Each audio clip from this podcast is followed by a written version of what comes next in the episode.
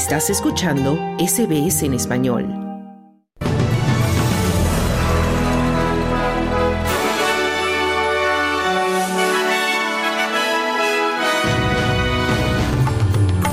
Se publica el esperado informe sobre el Sistema Nacional de Seguro de Discapacidad con 26 recomendaciones a aplicarse en cinco años.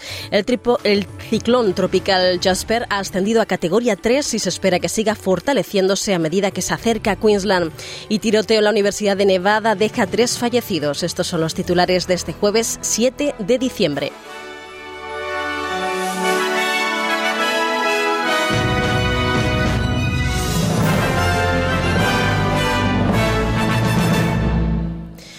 Comenzamos contándoles que Bruce Lehrman ha tenido que hacer frente a casi medio millón de dólares de facturas legales en virtud de dos acuerdos extrajudiciales por la difusión en medios de comunicación de acusaciones de violación de, Brittany Higgins. Los detalles se revelaron a última hora de ayer miércoles cuando el Tribunal Federal ordenó que se hicieran públicas dos actas de conciliación en su caso de difamación contra el Canal 10 y Lisa Wilkinson.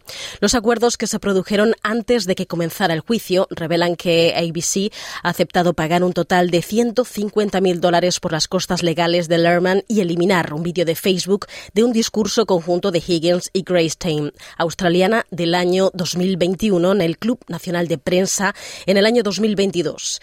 El acuerdo también exige a ABC que no vuelva a publicar un vídeo de discurso en YouTube y también antes del juicio actual, News.com.au pagó 295.000 dólares a Lerman para cubrir sus gastos legales y el editor aceptó insertar una nota del editor en los artículos publicados en febrero de 2021 en relación con las acusaciones de Higgins. Y por otro lado, un estudio histórico sobre el Sistema Nacional de Seguro de Discapacidad ha concluido que el sistema australiano de ayuda a los discapacitados depende demasiado de él, lo que limita las posibilidades de elección y control de los usuarios. El informe independiente publicado hoy fue encargado por el Gobierno para examinar la eficacia del sistema en un momento en que los costes aumentan a un ritmo insostenible del 14% anual. El informe concluye que el Gobierno ha llegado a depender demasiado del NDIS como fuente dominante o única de apoyo a las personas con discapacidad y recomienda la creación de ayudas básicas disponibles para todos los australianos con discapacidad, independientemente de que estén o no acogidos al NDIS. Algunos de estos apoyos se prestarán a través de escuelas, guarderías y sus costes se financiarán a, partes iguales con los estados. Estados y territorios también han acordado aumentar su contribución al NDIS con el objetivo del Gobierno de limitar el crecimiento del plan al 8%. El primer ministro Anthony Albanese llegó a un acuerdo inicial con los líderes estatales y territoriales en una reunión del Gabinete Nacional celebrada en el día de ayer. Albanese confirmaba que el NDIS eh, que está ejerciendo presión sobre los presupuestos públicos a medida que aumenta la demanda y los costes.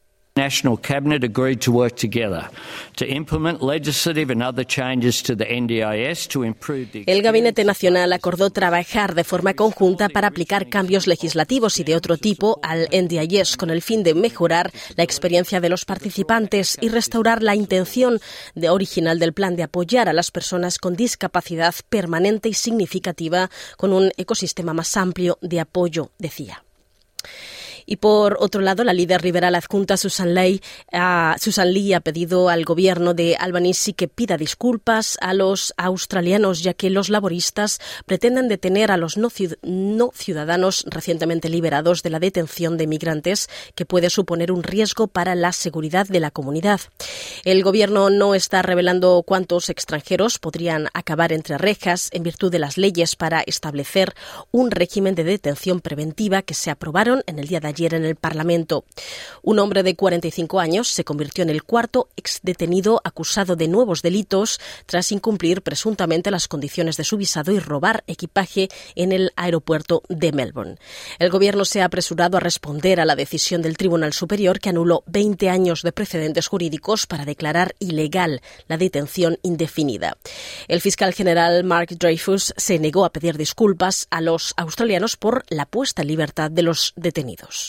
I will not be apologising for upholding the law. I will not be apologising for pursuing the rule of law, and I will not. No me disculparé por defender la ley, no me disculparé por defender el Estado de Derecho y no me disculparé por actuar.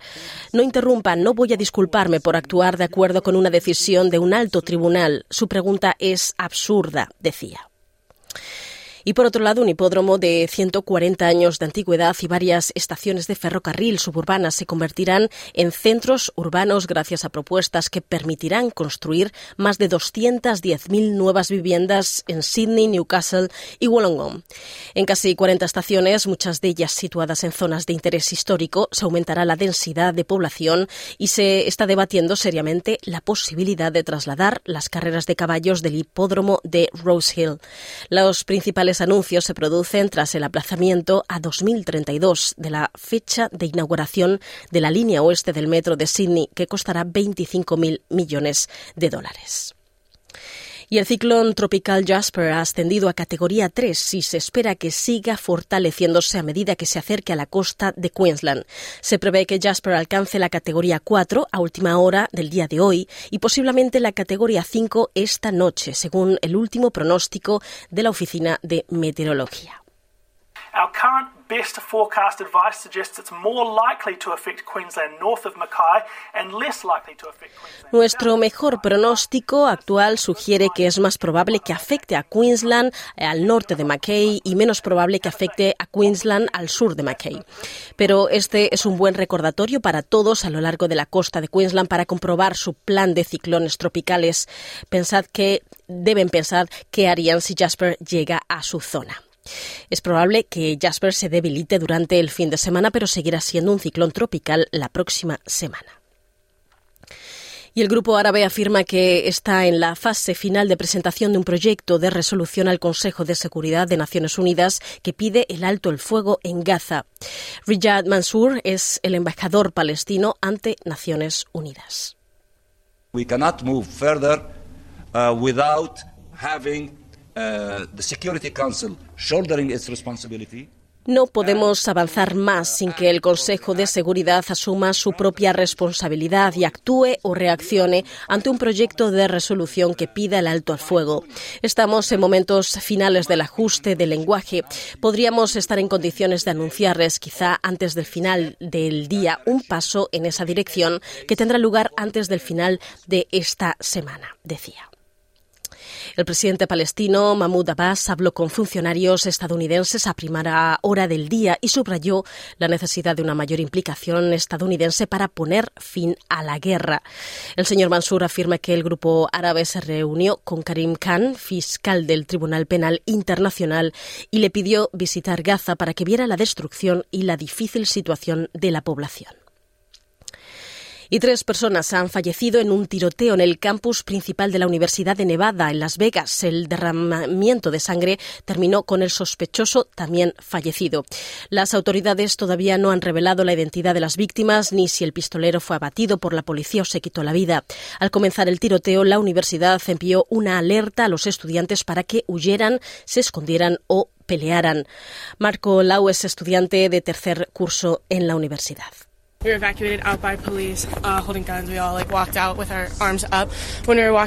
Solo esperaba salir con vida en ese momento porque era fuerte, como si sonara allí mismo. Y cuando vi a los policías con sus armas, supe que era algo muy serio. Yo solo quería salir de allí, ya sabéis, salir con vida. Eso era todo. Se lamentaba este estudiante de la propia universidad. El campus, situado a menos de tres kilómetros al este del Strip de Las Vegas, cuenta con unos 25.000 estudiantes universitarios y 8.000 de posgrado y doctorado. Las Vegas ya sufrió un tiroteo masivo mortífero en Estados Unidos en octubre de 2017, cuando un hombre armado abrió fuego desde la planta 32 del Hotel Mandalay Bay.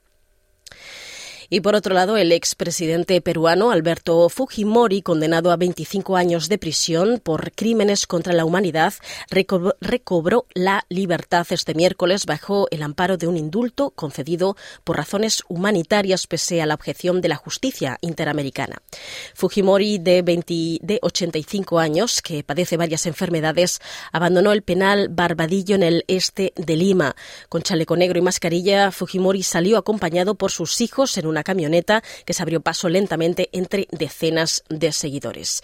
El martes, el Tribunal Constitucional ordenaba la excarcelación del exmandatario tras restituirle un indulto otorgado en el año 2017. Este miércoles, la Corte elevó eh, un pedido al gobierno peruano para que se abstuviera de escarcelar al exmandatario hasta revisar la legalidad de la decisión del Tribunal Constitucional.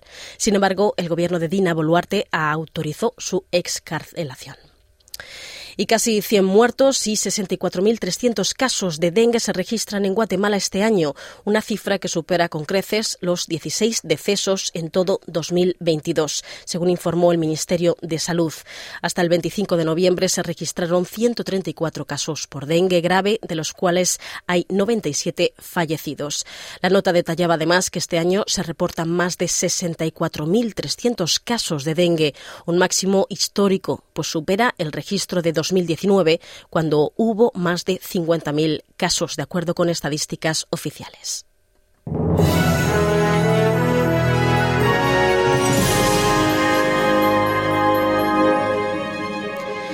En cuanto al pronóstico del tiempo, se esperan para esta tarde 28 grados en Perth en una tarde mayormente soleada.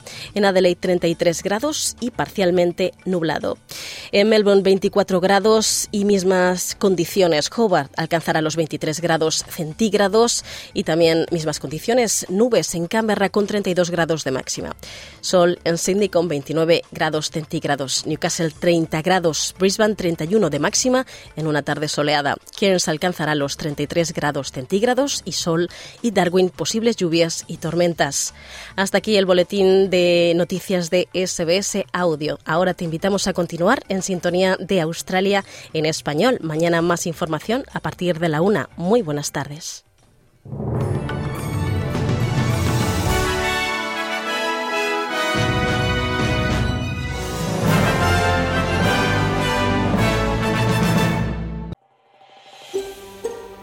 ¿Quieres escuchar más historias como esta? Descárgatelas en Apple Podcasts, Google Podcasts, Spotify o en tu plataforma de podcast favorita.